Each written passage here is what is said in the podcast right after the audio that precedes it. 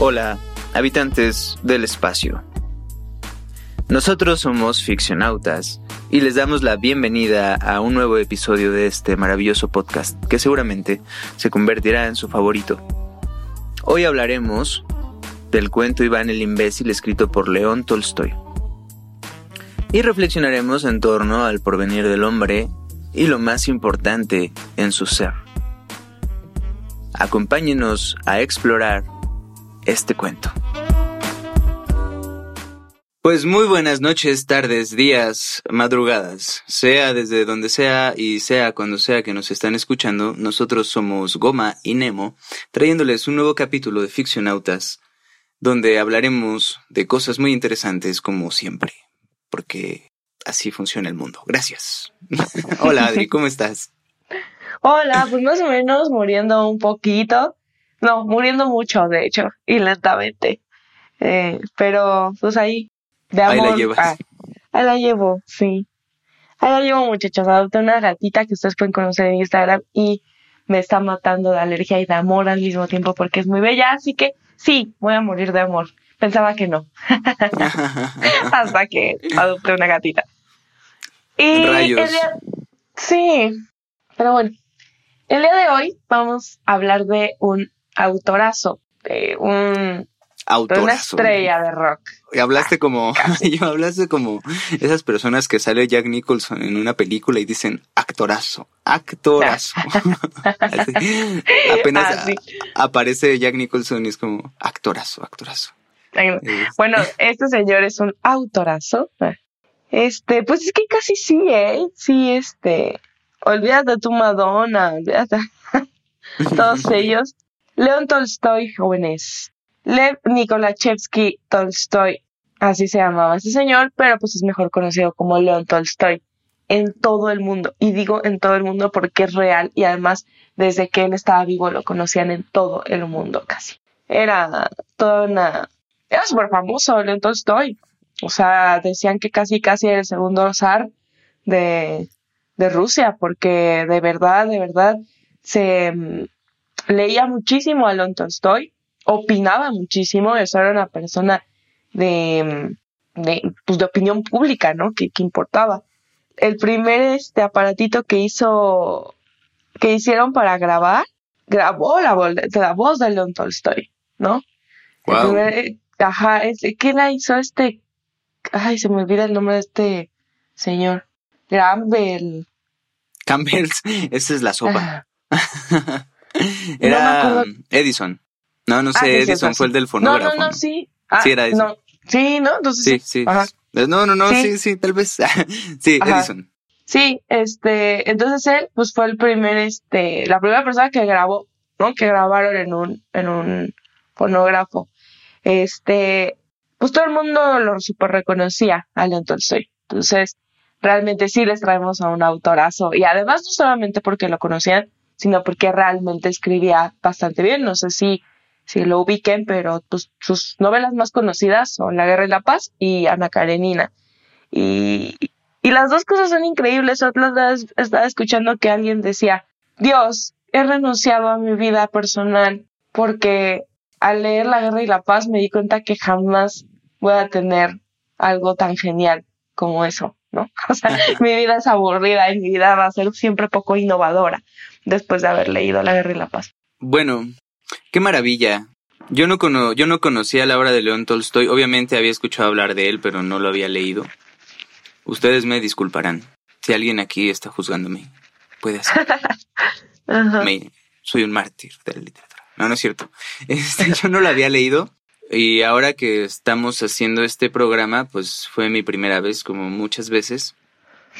Y realmente analizarlo y, y leerlo fue una maravilla. Literalmente sí creo que su palabra haya sido importante para las personas que la escuchaban. Para mí lo fue. Em, expresa ideas increíbles en el, en el texto, pero ahorita hablaremos de eso en un momento. Pueden ubicar a León Tolstoy em, como alguien de una persona de, de barba. Así, imagínense al sabio más sabio que puedan imaginarse. Ese es León Tolstoy, así esa es su imagen.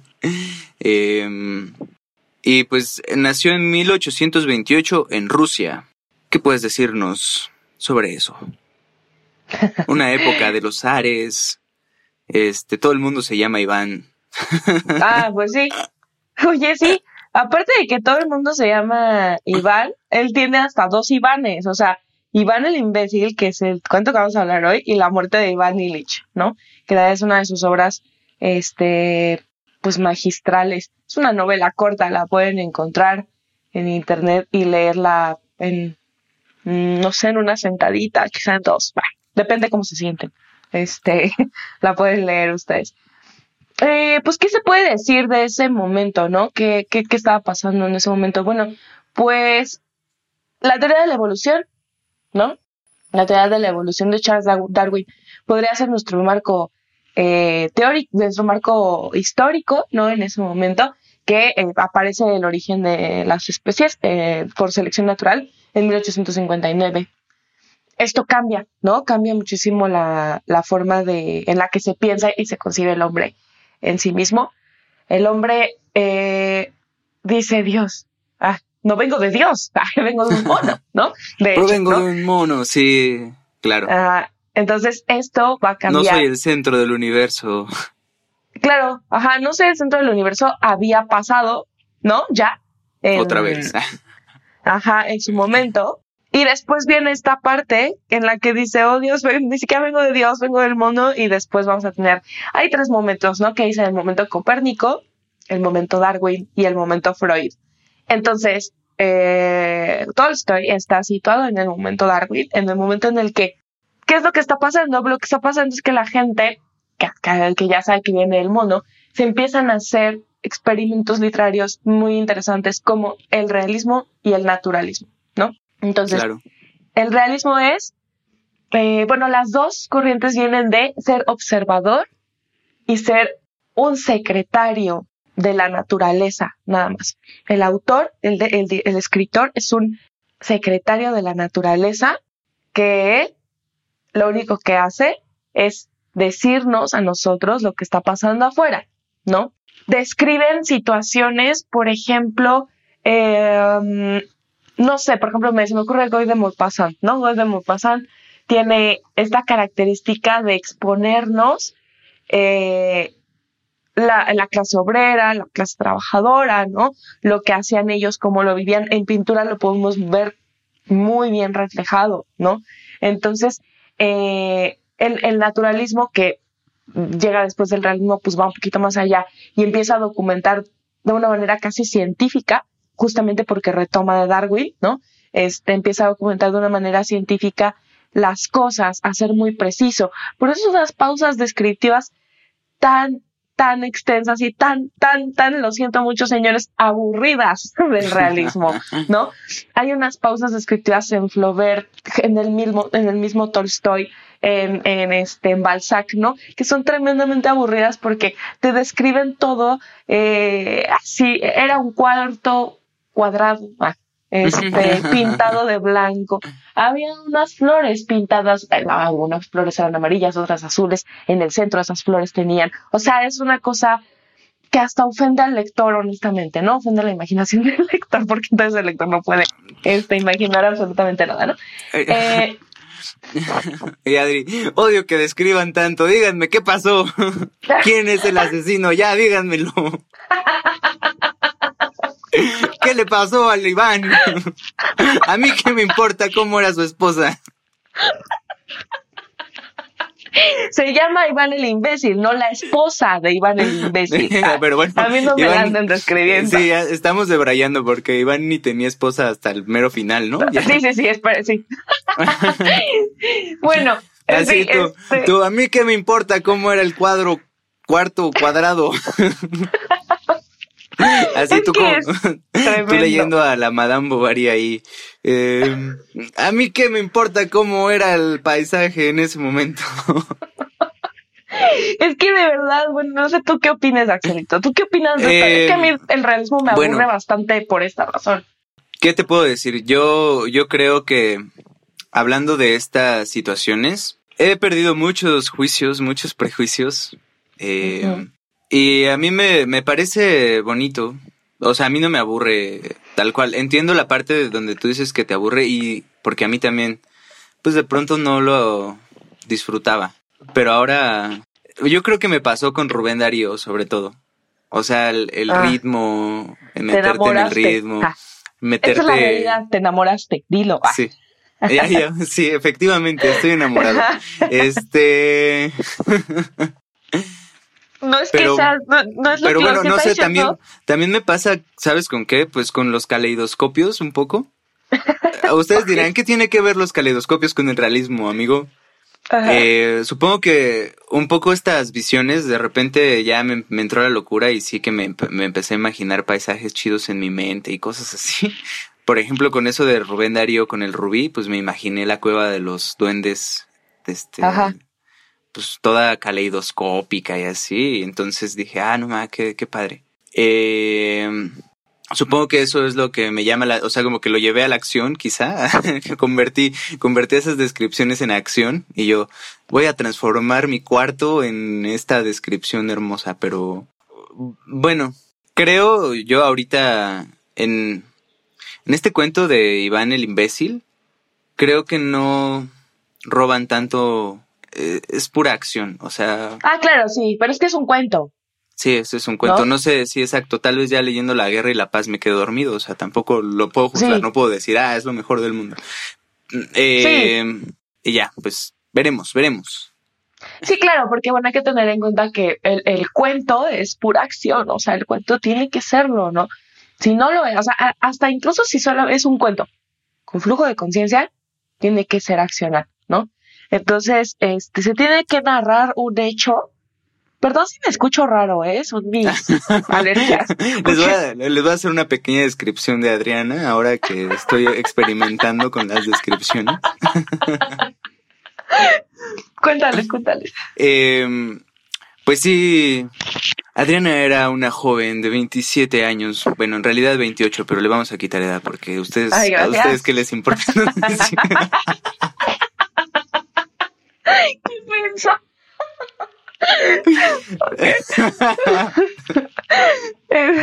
Este, bueno, como sea, sí, ustedes sabrán que las alergias son horribles. Yo también le tengo alergia a los gatos y la entiendo, estoy sufriendo con ella. Eh, yo, ah, me acuerdo cuando tenía la alergia. Lo siento. Eh, la- Aparte la- le la- pregunto a Axel, no inventes, y ah, porque me dice, yo no podía estar con gatos. Le digo, ¿no podías? O sea, ¿ya puedes? Sí, ¿por qué? Porque no tengo gato. Yo, gracias, gracias por la esperanza. Se te va a pasar. Pues bueno, muy bien. Espérame, pasemos a- antes que, antes que otra cosa pase, otro, otra, otro marco histórico que es importante es Karl Marx, ¿no? Es, bueno, no, dije Max, así como el perrito de la sirenita, no. Marx, ay, el marxismo, ¿no? El Ah, capitalismo. Ah, y pues sí. que me gustaría compartir con ustedes una cita textual del el manifiesto del Partido Comunista, este, porque tiene mucho que ver con este cuento, Ajá, que dice toda la historia de la sociedad humana hasta el día de hoy es una historia de lucha de clases libres y esclavos, patricios y plebeyos, varones y siervos de la gleba, maestros y oficiales, en una palabra, opresores y oprimidos, frente a frente siempre empeñados en una lucha interrumpida y interrumpida, velada unas veces y otras francas y abierta, en una lucha que conduce en cada etapa a la transformación revolucionaria de todo el régimen social o al exterminio de ambas clases beligerantes. Entonces, bueno, hay que tener en Bueno, cuenta espera, esto. espera. Yo quiero hacer un chiste al respecto. Señor, si usted nos va a poner el ejemplo de que, a ver, si tienes una vaca y quieres sacar leche y todo eso con el comunismo y el capitalismo, es el momento de que usted continúe escuchando esto para que se entere un poco mejor de qué van las cosas. Eh, Exacto. Muy bien. eh, bueno, sí, vamos allá. La búsqueda del hombre es mucho más que la propiedad privada, señores, y de esto vamos a hablar hoy. Así es. Vamos a ponernos bien os y martillo. Ok. Vamos a hablar sobre herramientas y vamos a hablar sobre muchas cosas interesantes con este cuento de León Tolstoy, que empodere al hombre, Ja, que lo dignifique. Bien, Iván el imbécil. Iván el imbécil era un joven campesino que se llama Mujik, allá en los lares de Rusia, en la hermana Rusia. Este.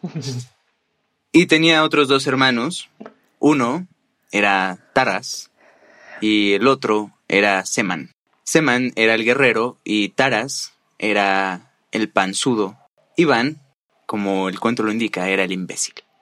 Tenían una hermana más que se llamaba la muda y todos ellos tenían esas características como ya lo escucharon, el guerrero, el panzudo, el imbécil y la muda.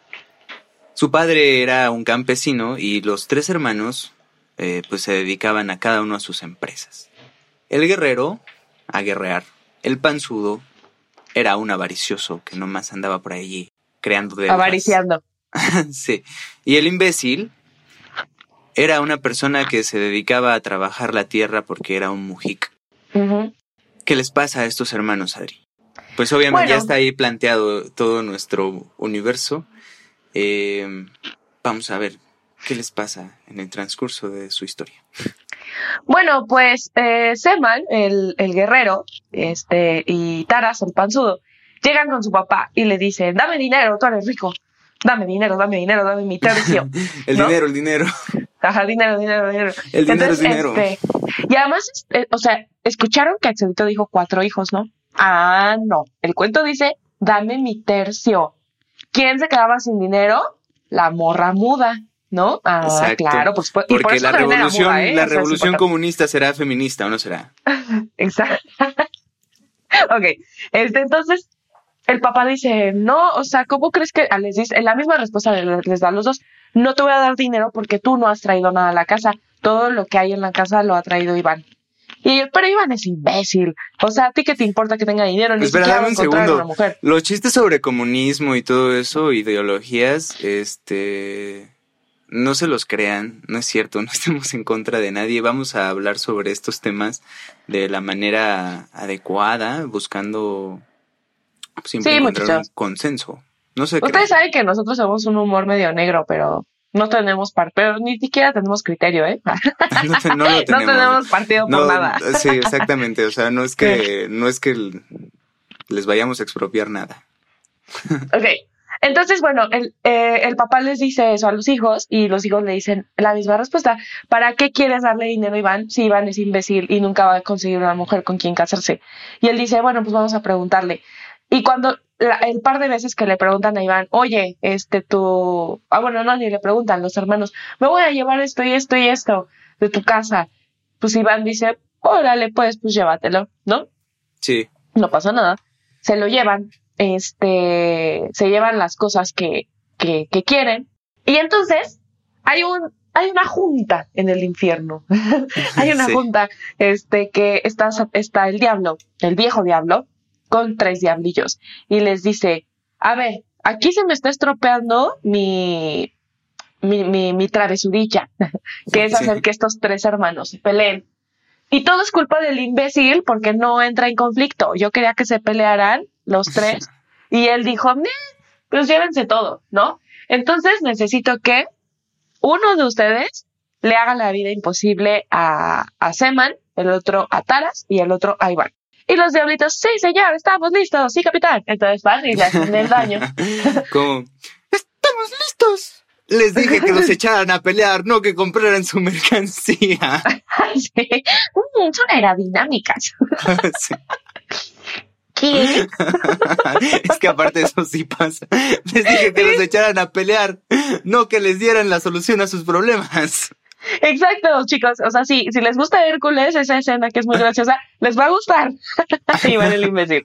Ok, sí, no, no lo había relacionado, Axelito. Muy buena Yo tampoco ahorita, hasta ahorita que hablaste como, como uno de los diablitos. Sí, capitán, estamos listos. Ah, no más, esos diablitos son como los que salen en Hércules. Son como pena y pánico. Sí, Ok. exacto. Bueno. Pues están en su junta, ¿no? Y de que échenlos a pelear, porque el diablo tiene que hablar así. ¿Los van a echar a pelear o qué? Sí, señor. Ah, ¿de hecho? sí, sí. eh, ¿Sigo? ¿Qué pasa? ¿Qué pasa? Los echa a pelear y les da. Tiene tres diablitos, ¿no? Y ya le dice a cada uno: Ajá.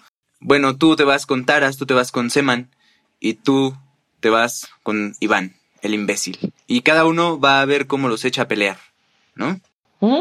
Bien. Este, y los diablitos, bueno, no, no, no les asigna señor o hermano, les dice, pónganse de acuerdo. Y ellos, como Ah, no sí, se pusieron de acuerdo porque cada uno de los diablitos quería hacer el trabajo más fácil, dijeron, bueno, bueno, bueno, cuando, cuando cada quien termina su trabajo, va y le ayuda al otro. Entonces, a- al diablito de Taras y al diablito de, de, de este Seman, Seman. les va súper bien. o sea, así dicen, no, pues yo ya casi termino mi trabajo porque este Seman está a punto de quedarse sin dinero, ¿no? Sí, no, bueno, Seman, Seman era el guerrero. Entonces dice como, pues yo ya hice que este menso perdiera todo lo que tenía, porque era el guerrero del zar. Ja, ja, ja, ja, ja. Estoy hablando como el diablo, ¿eh? Así Ajá. habla el diablo, yo lo escuché. Eh. Ah. Le, era empleado del zar y lo mandó a conquistar la India. ¿Y quién creen que le hice? Primero lo hice ganar una guerra para que se ganara la confianza del zar. Y luego, cuando estaba en la batalla más importante, Lo hice perder. Lo hice perder mojándole la pólvora y haciendo muchos soldados para el otro ejército. Entonces, Oye, sí, qué perdón. maloso, ¿eh? Una, una disculpa, este, pues sí, efectivamente lo hace perder. Dice, pues le mojé la pólvora y le di más soldados al otro ejército, entonces, pues obviamente lo asolaron. Y con eso, no solamente perdió la guerra, sino que además perdió todo su prestigio a vistas del zar y lo mandaron, además, a la cárcel.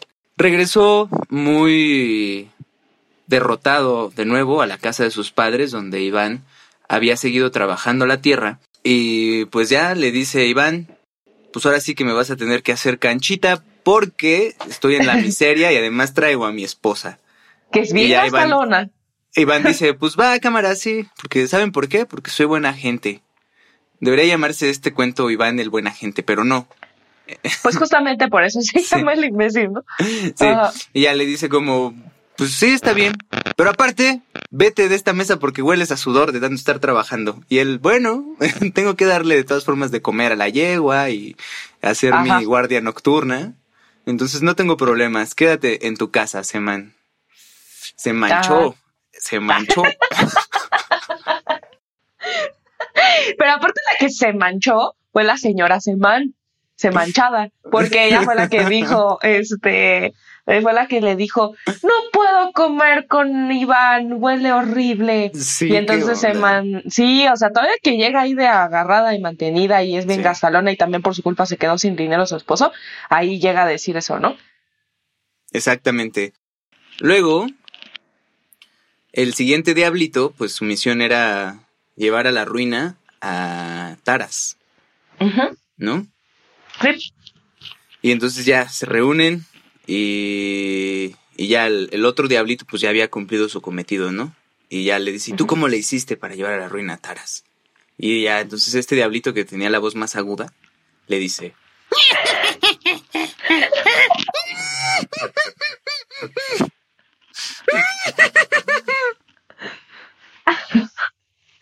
Y ya.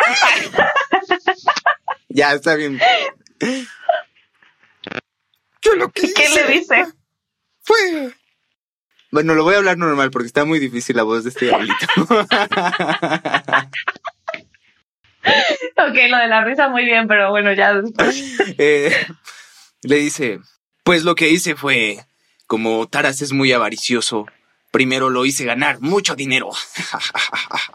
Y luego, cuando pensó que podía, quiso seguir comiendo y comiendo y llenándose más y más la barriga. Pero entonces lo endeudé. Su avaricia fue su perdición. Y ahora está endeudado y, y además perdió toda la fortuna que ya había hecho. Y entonces, como de nuevo está arruinado, adivinen a quién fue a buscar. Así es, fue a buscar al bueno de Iván. Fue con su cara de menso y le dijo, Iván, oh, he perdido toda mi fortuna. ¿Puedes albergarme aquí? Iván, pues sí, camarada, porque camarada, camarada. claro, camarada. Ujú. Albérgate aquí mientras lo necesites.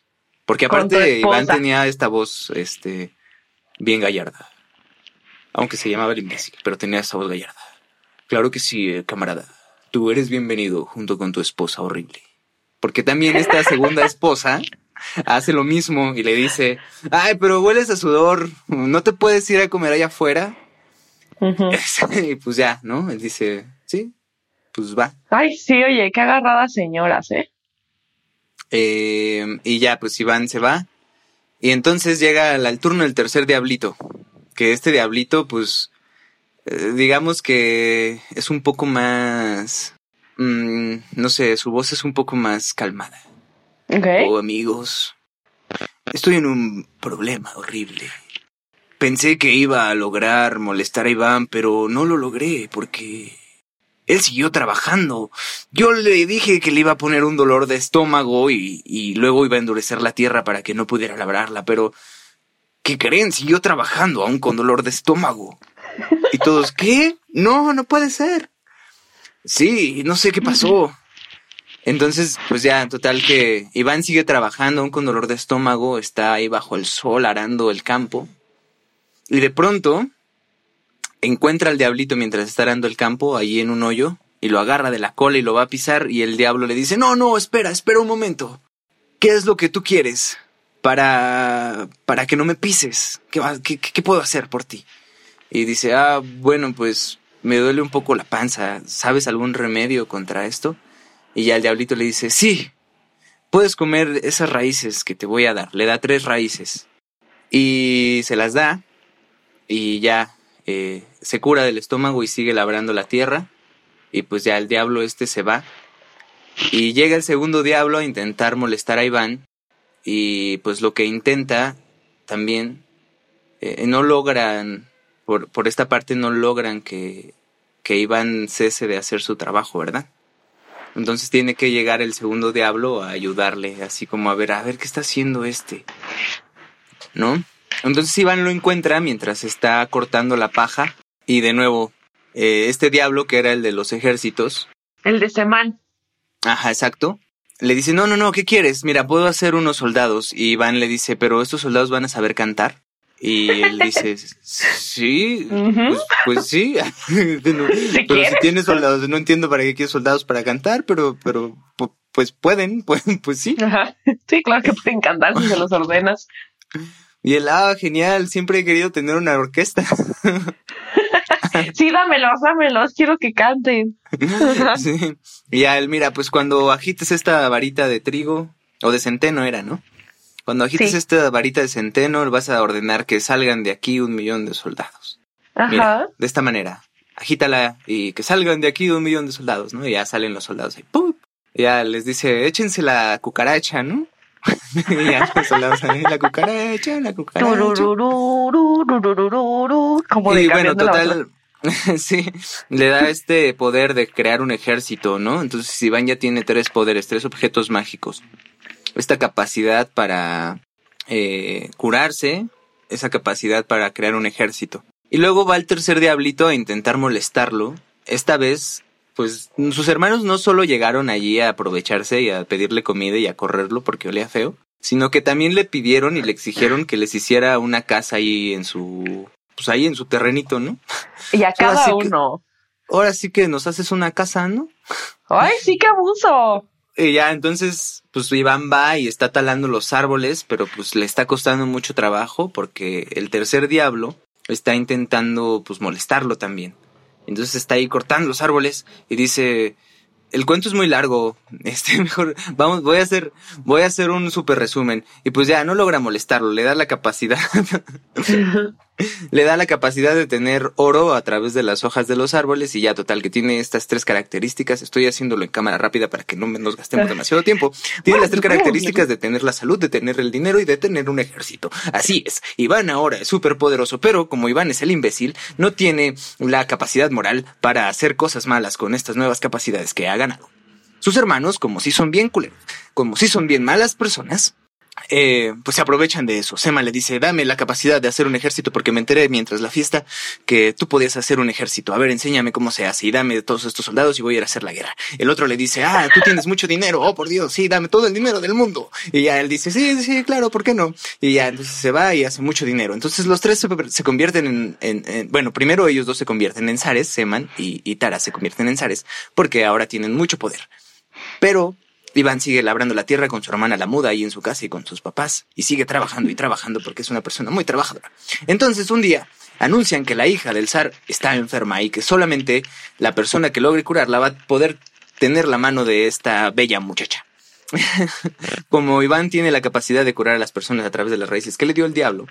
Bueno, voy a hacerlo más lento ahora. Este, Porque esta parte está interesante. eh, tiene la capacidad de hacerlo y, y dice, ah, bueno, pues yo voy a ir a curarla, está bien. Eh, primero porque le logra curar a su perro con una de las raíces y luego con sus papás ven y le dicen, ah, pues ve a curar a la hija del zar. Y cuando está yendo se encuentra una mendiga que necesita la raíz para curarla de su mano. Y Iván se la da. Y dice, pero ¿por qué preferiste a la mendiga aquí que, que a la hija del zar, no? Y dice, no, no se preocupen, ahorita la curo. Y ya, va y la cura. La cura de otra Eh. forma. ¿Cuál era la otra forma? Ah, no sé, no, es que no dice el cuento, nomás dice, y entonces Iván se paró este en el palacio y la zarina se curó. o sea, no dice. Hola, ¿cómo están? oh, por Dios, me curé. Bueno, se cura mágicamente. Y total que pues también Iván logra ser zar, son los tres zares, estos, estos tres hermanos se vuelven zares.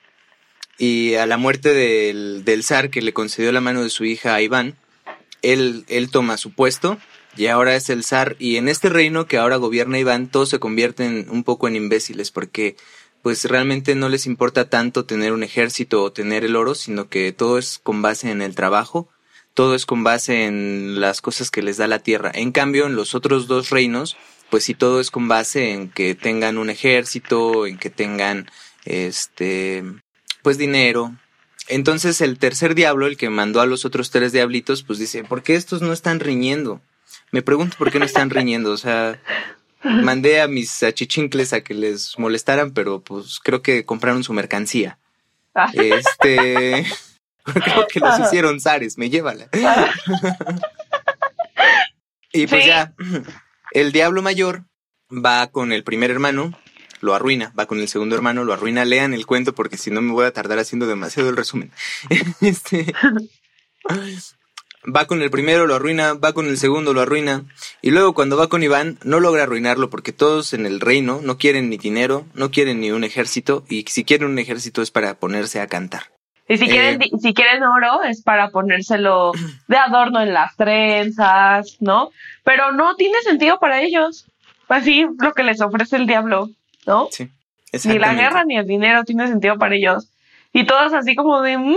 Y le- el diablo le dice a, a Iván, este, declara la guerra al zar de no sé dónde. Y pues Iván, no, ah, esto no, esto no. Entonces dice, ah, ¿sabes qué? Ustedes son unos idiotas porque no saben que se gana mejor trabajando con la cabeza que trabajando con las manos. Sí. Y entonces Iván le dice, ¿en serio? Ay, pues dinos cómo. Y entonces lo pone en una torre altísima y, y a todo el mundo le, a todo el mundo de su reino le dice, tienes que asistir a clases, ah, porque este señor nos va a enseñar a trabajar mejor con la cabeza que con las manos. Y entonces el diablo se pone a hablar de más bien cómo no trabajar, ¿no? O sea, cómo sacar provecho sin trabajar. Y entonces para nadie de los imbéciles, porque ahora a todos los, a todos los habitantes del, del reino de Iván se les conoce como los imbéciles, este, pues para nadie tiene sentido lo que está diciendo el diablo y todos se van a trabajar. O sea, dicen, pues quién sabe en qué momento se va a poner a hablar este de cómo trabajar con la cabeza. Mejor me voy a mi casa. Ya Mejor me voy a trabajar con las manos. Mejor me voy a trabajar con las manos. Y se van a trabajar y en eso el diablo tiene muchísima hambre. y se desma, como que se va a desmayar del hambre y se pega en la cabeza. Y entonces Iván dice, ay, eso de trabajar con la cabeza es muy peligroso. Los callos son menos peligrosos que los chichones. No, no conviene trabajar con la cabeza. Y lo echa, ¿no? Bueno, no lo echa, pero solo dice eso. Y Sí. este, y le dice, y, y algo muy interesante es que por lo que se ofendió el diablo antes de que le dijera a Iván te voy a enseñar a trabajar con la cabeza, fue porque este tenía hambre y lo invitaron a, bueno, eh, estaba pidiendo comida y la hermana de Iván le dio las manos. Pero se las dio muy bonitas, muy blanquitas, eh, con sus uñitas así sin nada de tierra. Y se puso a llorar la hermana muda. Y luego la esposa de Iván, Salazarina, le dijo, este, el, sí, este, le dijo, el, ah, es que ya se me fue, Dios mío. La zarina le dijo que es que este no puede comer aquí porque no tiene las manos llenas de callos. Así le dijo, pero cuando terminemos de comer le damos las obras, ¿no? Y esa era la regla de la, la, ley que tenía Iván en su reinado. Eh, si vas, puedes quedarte ahí, te van a dar de comer, pero lo que va a suceder es que si tú no trabajas, no vas a comer en primera fila, vas a comerte las obras de la comida, de los que sí trabajan, ¿no? Y ahí termina el cuento. Pues sí, esa fue el final de la regla y, en fin, como primer punto para nuestro análisis, este maravilloso análisis comunista.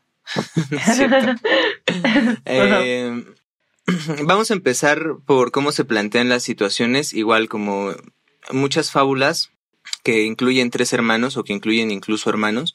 Estas fábulas de los hermanos que hacen cosas cada uno de una manera ética diferente, está muy marcada en la literatura.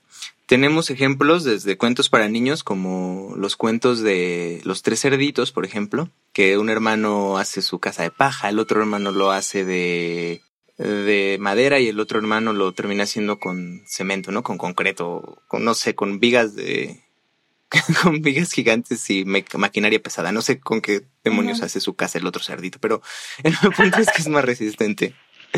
Em, tenemos pues también la, la fábula, por ejemplo, del ¿De Rowling? De Rowling.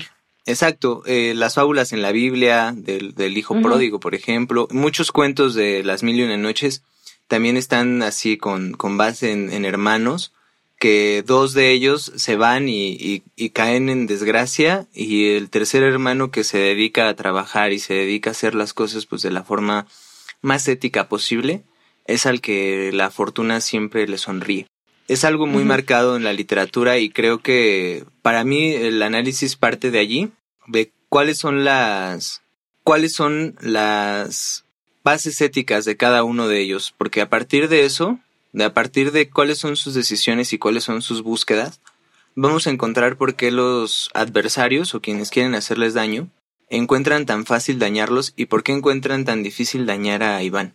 Eh, como decía al principio, pues Seman es el guerrero. Y esa es una de las búsquedas humanas que a veces cuando tenemos la cabeza un poco perdida, la búsqueda es la gloria, la conquista, el tomar, conquistar otros territorios, ¿no? El guerrero, como arquetipo. Em, y la búsqueda es esa, entonces muchas veces pues olvidarnos de cuál es nuestro lugar en el universo, como dices, es importante saber por ejemplo, esa parte de la evolución, bueno, desciendes del mono, ni siquiera eres tan importante como ninguna lucha por la conquista va a ser tan importante. ¿Cuál es tu porvenir? Y por eso también les hablaba de que León Tolstoy tiene esta facha de hombre sabio, porque realmente eso es la pregunta que nos hacemos. ¿Cuál es el, la finalidad de nuestra existencia?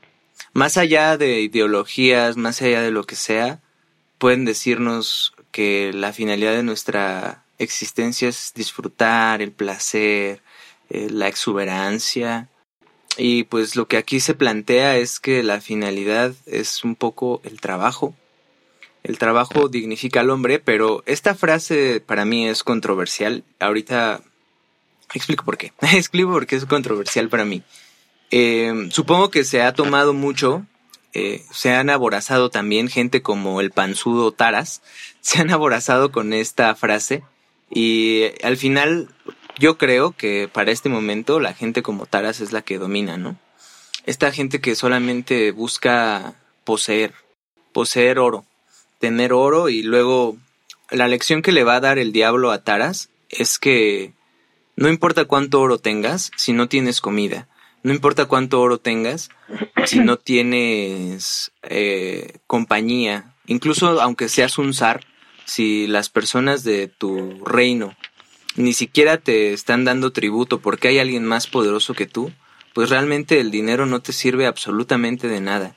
Y esa es también un poco la lección, eh, digamos que se nos acaba el agua, pues ni por todos los millones, es una desgracia porque pues al final sabemos que eso es lo que va a pasar cuando se acabe el agua, que los que tienen más dinero son los que la van a tener, pero eh, digamos que si realmente se, se las quitáramos, porque aparte en el reino, en este gigante reino que es el mundo, nosotros estamos sometidos al yugo de personas que se apropian de todo y que al final hacen eso, creen que por tener dinero pueden tenerlo todo, pero podemos demostrar, como pasa en el caso de Taras, que aunque tengas todo el dinero, si no te permitimos que tengas los recursos, la comida, eh, el agua, pues por más oro que tengas, eso no significa nada. A ver, cómete el oro, cómete las piedras. Eh, el trabajo dignifica al hombre se ha utilizado también para decirnos que estos empresarios ricos y voraces nos dan empleo cuando en realidad lo único que están haciendo es malpagando todo el trabajo. ¿Ven? Ya me puse comunista. Como que no. eh, y que obviamente parece que así se justifica todo, ¿no? Ah, pues yo soy bueno. Cuando en realidad la capacidad que, que genera Iván, que es esta de seguir trabajando pese a todo en la tierra. Por eso el os y el martillo en la bandera de Rusia. Eh, mm, también en la Biblia, ahorita que hablaba de la Biblia, hay muchas reminiscencias de la Biblia. Bueno, ya desde el diablo. Ahorita, que, bueno, me voy a callar. este, ¿Quieres continuar con este? ¿Ya te enojaste o qué? Y yo no, no estoy enojado. bueno, este, sí, en la Biblia también hay como esta clase de lecciones eh, está el rey de Tiro, ya, ya lo había hablado también en el episodio de por qué son importantes las historias, pues esta también está configurada como a través de una fábula en la que nos narran cuáles son las virtudes éticas de, que debe tener una persona, el trabajo en el sí mismo. Me gusta mucho pensar que no solamente se hará la tierra, sino que también se hará nuestro propio ser. Eh, no vamos nunca a lograr hacer brotar nada de, nosotros, si no antes eh, nos cultivamos. Y cultivarse no nada más significa, ah, me pongo a leer y trabajo con la cabeza, como dice el, el diablo en este, en este momento, ¿no? Cuando les va a decir cómo trabajar con la cabeza en lugar de con las manos, porque así van a dejar de ser imbéciles. Este, pues, pues en realidad todo es un trabajo interno. Eh, ¿Qué es lo que hemos buscado? Pues evitar ese trabajo, ¿no? Hacerlo más fácil hacer todo más fácil. Eh, cuando en realidad, pues, eso es lo que nos ha llevado ahora a vivir tanto estrés, tantas cosas. Hubiéramos podido utilizar nuestra tecnología, tanta tecnología que tenemos, y todo es para entretenernos, todo es para no cultivarnos, no cultivar nuestro cuerpo, no cultivar nuestra... Chale, me siento bien raro dando este discurso, porque parece que... Obviamente cometemos todos errores, ¿no? Eh, y yo no estoy culpando a nadie de aquí abajo, porque de aquí abajo digo, eh, yo no estoy diciendo que nosotros estemos equivocados, es simplemente que la, pues quienes tienen el control, quienes tienen el dinero, quienes tienen el ejército, son en realidad los que controlan el mundo y, y los que creen que tienen el derecho de hacerlo. No la gente sabia como Iván el imbécil, no la gente que ha refinado su trabajo hasta el punto en el que eso es lo importante. Porque al final si somos unos bichitos allí X, por mucha gloria que tengamos, no significa nada, ¿no? ¿Qué es lo único que nos va a dar una vida apacible, una vida con, pues, digna?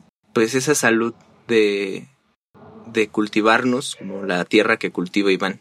Y que aparte también en los objetos mágicos que, que les están dados a cada uno, pues se nota eso, un ejército, oro y un poder curativo.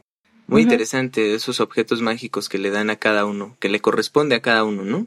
Que les da el diablo. Y cómo son utilizados también, con sabiduría, porque no cualquiera puede utilizar una herramienta de la manera adecuada. Eh, incluso la voz se desafila, ¿no? ¿cómo se dice? Pierde el filo. Ah, sí. Em, sí. Y, bueno, pues ya haciendo como este, cada uno representa una cosa moral. Iván avanza éticamente, eh, avanza, tiene un medra, ¿no? Pues, digamos. Y ese medro eh, no es en cuanto a posición social, porque él sigue con la misma idea de lo que es su vida. Se convierte en un líder pero él sigue siendo el mismo, la misma persona éticamente, pues. Nunca cambió, aunque fuera líder, aunque se convirtiera en zar por casarse con la hija del otro zar. Su idea de la vida no cambió. Ahora, ahora soy poderoso, ahora me aprovecho de todos estos que son mis súbditos. No, no. Él siguió trabajando, incluso hasta su ropa. No quiero ropa lujosa, lo que yo quiero es trabajar mi tierra. Em, y pues sí, tal vez eso, eso es quizá la parte más interesante. Quienes estamos dispuestos en este mundo a dedicarnos al campo. Muy interesante, ¿no? ¿Quiénes estamos dispuestos a trabajar con las manos y no con la cabeza? Yo creo que sí, fíjate, hay varias este, ideas ahí en... Eh, a mí me gusta mucho, me gusta mucho el cuento, me lo recomendaron, es una recomendación muy especial, este cuento. Este, y algo que me, que me llama mucho la atención es la muchas ideas, las muchas ideas que hay ahí de Tolstoy como filósofo y como humano, ¿no? A mí me gusta mucho eh, pensar en, en esto, ¿por qué? Porque tiene varias ideas, en el, hay, varias ideas en el cuento, ¿no? Importantes a rescatar. Primero que nada, Tolstoy estaba a favor de una anarquía, una anarquía es la destrucción del Estado, la destrucción de las Fuerzas Armadas, ¿no? La destrucción de, de, de que justamente, este, como dices tú, de la posición de oro. Eh, y y en, en el reinado de Iván, en el reinado de los imbéciles, eso es algo que, ¿no? O sea, incluso cuando el diablo les dice, hay una parte en la que dice, les dice a los del reino, si ustedes no se convierten en el ejército, Iván los va a matar. Y ellos van y buscan a Iván y pues Iván dice, ¿y cómo los voy a matar yo a todos? Eso no tiene sentido. Exacto. ¿No?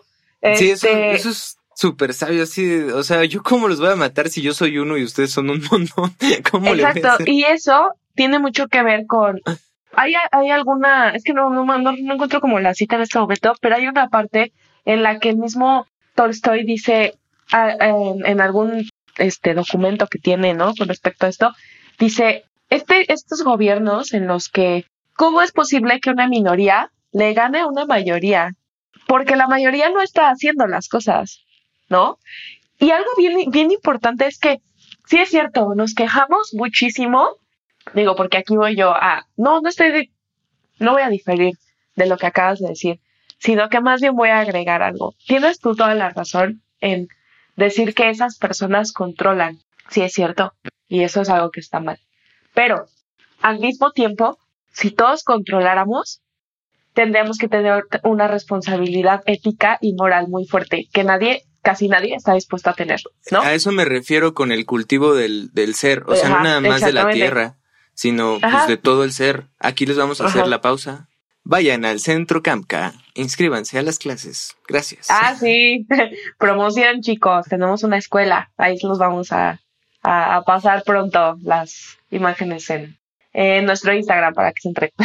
bueno, eh, sí, claro, el, el perfeccionamiento interior religioso y moral, dice este, este Tolstoy, es fundamental para tener una anarquía, porque nos tenemos que responsabilizar, ¿no? Y eso es algo que pasa en el, en, en el reinado de, de los imbéciles, ¿no? No se hacen mal el uno al otro. ¿no? Incluso cuando él le da muchos guerreros a su hermano y su hermano regresa por más, le dice, no te voy a dar ni uno más, ¿sabes por qué? Porque yo pensé que tú ibas a poner a cantar a tus guerreros. ¿Y qué es lo que hiciste? Mataste a tal labrador de por aquí cerca. Y luego el otro hermano va y le dice, dame más dinero. Y le dice, no te voy a dar ni un peso más porque le quitaron su vaca a unos niños y ya no tienen que tomar leche, porque le, las personas de, tu reinado llegaron y le compraron la vaca a su mamá y ahora ya no tienen su vaca para poder tomar leche y no tienen nada que comer, así que no te voy a dar dinero, ¿no? O sea, este tipo de cosas que, que, que tenemos que renunciar, tenemos que renunciar a lo seductor, porque sí es seductor el poder y es seductor en, en, en muchos aspectos, no nada más en, en cuestión económica, en cuestión política, también hay un poder en cuestión sexual incluso. Y es muy seductor y hay que renunciar a esa seducción. Es lo que propone este cuento. Y es, lo que propone el comunismo. O sea, realmente tienes que renunciar a la seducción del poder. Pero para poder renunciar a eso, necesitas, pues sí, trabajar en tu interior, justamente. Es muy importante eso que dices de la seducción y también sobre la renuncia. Es que a veces parece que eso suena así como a cosas sectarias, ¿no? Así de vamos a irnos y nos vamos a así a rapar. Ah, pero no va por ahí. Vamos a latearnos. No, no, no. La renuncia no es esa. Es que es más bien darnos cuenta cuál es nuestro cuál es nuestro lugar en el mundo un poco. Y cuál es nuestra verdadera necesidad. Exacto, cuál es la necesidad, por ejemplo, en la seducción del poder. Esa seducción del poder podemos utilizarla como para someter al otro o podemos utilizarla también para aprender y para enseñar con el otro. Que es esa transparencia también de entender al otro, entender su circunstancia. Y a veces, pues sí, todo como que las imágenes religiosas han hecho que parezca que tenemos que latiguearnos y que tenemos que ayunar. Pero el, ayuno es eso, o sea, si tú, si tú logras mantener a raya todos esos impulsos, puedes dominar cualquier cosa. Y, y es muy extraño porque todos los grandes maestros del, del mundo han logrado ese tipo de, de cosas, o sea, el ayuno, la renuncia, el ayudar al otro, compartir, tarará, tarará. Creo que es porque han logrado trascender ese, esa seducción del poder. ¿El poder para qué? Porque el poder está allí, o sea, el poder lo, lo tenemos todos. Todos tenemos un cierto poder, ya desde la cosa, el hecho de movernos. Sin embargo, ¿para qué lo vamos a usar? ¿Para qué usamos ese poder? Porque Iván tiene un poder grande. Sus hermanos tienen un poder grande y cada uno lo va a usar en busca de algo, gloria, dinero, tener un campo hermoso, tener comida. Y que todos la tengan. ¿El poder para qué? ¿Para qué? Eh, eh. Esa es la, la búsqueda de nosotros. ¿Cuál, ¿Para qué queremos usar todo nuestro intelecto, por ejemplo? Porque también al final nuestro intelecto como humanos nos ha dado cierto poder eh, no, no se puede negar, ¿no? Otra de las cosas que estabas diciendo, ¿no? De que todos estamos así y no nos damos cuenta, ¿no? Este, Tolstoy llegó a América, de hecho, él tuvo un amorío con Frida Kahlo, vivió aquí en México, este, algunos meses, eh, y, y, él venía, ¿no? Huyendo, como cualquier intelectual, pero también cualquier intelectual, no, ¿eh? Como cualquier intelectual privilegiado, porque todos los intelectuales que huyeron a América en guerras, fue por esta cuestión, ¿no? Este, porque también eran privilegiados económicamente. Tolstoy era conde, era muy privilegiado económicamente. Sí, era aristócrata. Este, él renuncia a esa vida de aristócrata, de hecho, ¿no? Y él viene a, a México y dice, a ver, ustedes en América creen que están en la gloria. Y no es cierto. Lo que pasa es que sus gobiernos maquillan mejor la represión y la esclavitud. Pero están igual que nosotros, ¿no? Los rusos. Entonces, entonces, bueno, el chiste es que eh, esto también es importante, ¿no? Porque nosotros creemos, ¿no? Nosotros volteamos a ver, por ejemplo, me acuerdo de nuestro capítulo de, de Emuntorios, ¿no? Mucha gente voltea a ver a Venezuela y dice, ay, no, qué feo. O cuando ganó Obrador, ay, vamos a estar como Venezuela, ¿no? Mm, ¿No? Eh, hay que ser un poco más críticos con nuestra situación. Y eh, otra cosita que me gustaría comentar, Tolstoy tenía una vida amoral a más no poder. A moral en, cuanto a su vida sexual, ¿no? E, él lo contrariaba. Hijos, ¿no? Sí, o sea, una cosa así tremenda, ¿no? Y, no, no podía, no podía parar, ¿no? este, Era todo un eh, león. Y, y a él le pesaba mucho eso de su vida porque decía, ¿por qué? ¿Por qué? ¿Por qué tengo que ser así yo? ¿No? No tiene que pelearse con eso, ¿no? O sea, podía, yo, podías transformarlo, transmutarlo, hacer algo. Sí, yo creo que encontró el camino en algunas otras cosas, pero no lo logró encontrar ahí, ¿no? De hecho, murió, creo que de sífilis o algo así, él, o sea, de una cosa así medio fea. Pero bueno, a, a lo que voy con esto es que él, fíjense cómo él tenía para él mismo un verdadero problema porque él decía, no puede ser, soy aristócrata y además de ser aristócrata, soy súper promiscuo. Para él, yo no estoy diciendo que esas dos cosas sean malas. Para él, esas dos cosas le pesaban y lo hacían amoral. ¿Qué hizo él con eso? Ejercer su poder, el poder del que tú estás hablando, sobre sí mismo, porque todos tenemos un poder como dijiste. Y el primer poder que tenemos es sobre nosotros y ejerció el poder sobre él mismo para poder hacer lo mejor que pudo las cosas, ¿no? Sí. Y él decía algo bien bonito, ¿no? Decía que, voy a leerles una citita ahí que me gusta mucho. Dice, una vida mejor no puede lograrse más que con el progreso de la conciencia humana. Y por esto, todo hombre que desee mejorar la vida debe dedicarse a mejorar su conciencia y la de los demás, no solo la nuestra. ¿Por qué? Porque últimamente, y me voy a quejar aquí contra los neobudistas, lo siento amigos, ah, pero últimamente hay gente que dice, pues yo con que esté bien, ¿no? Porque pues se sienten muy elevados. A mí me vale el otro.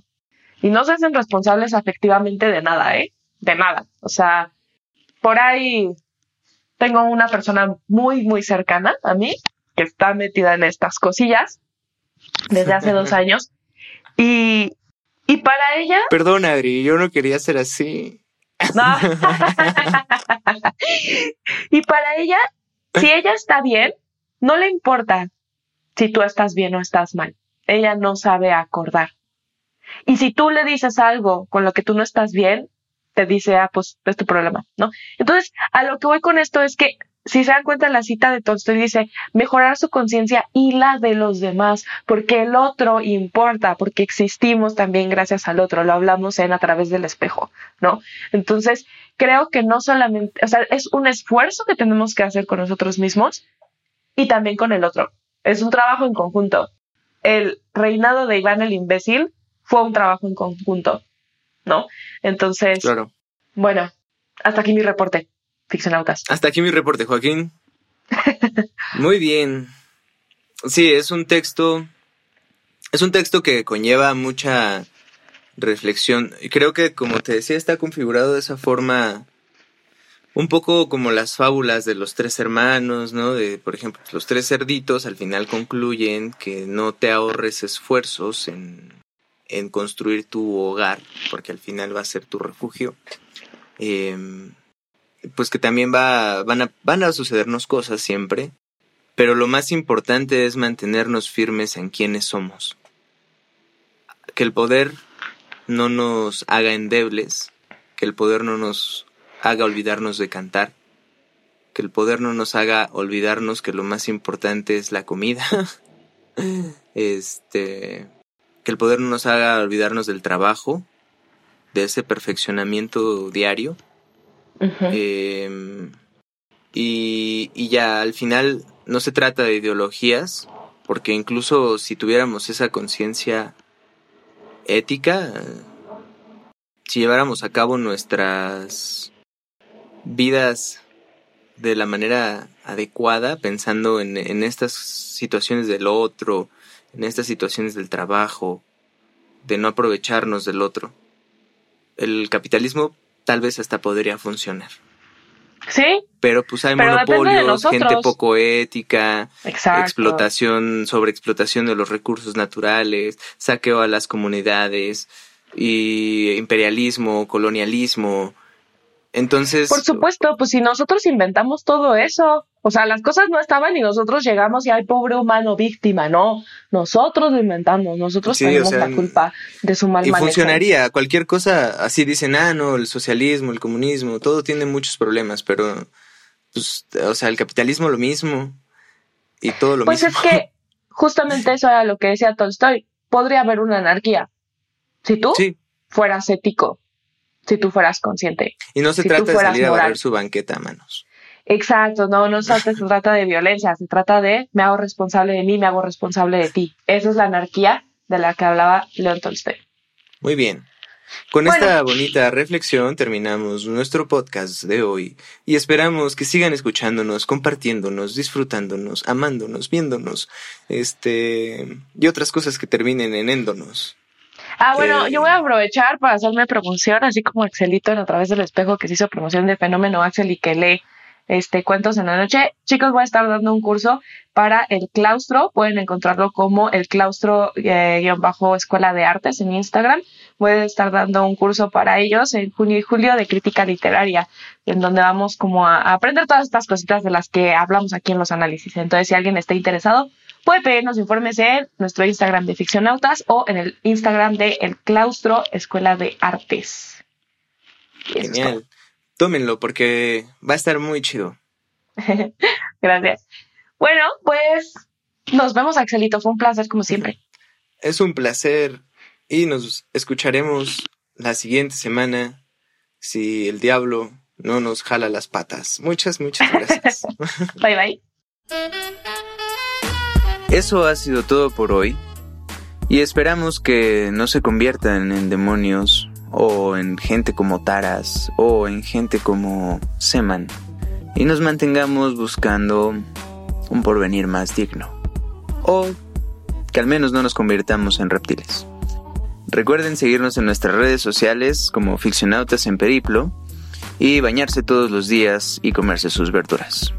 Muchas, muchas gracias y hasta la próxima.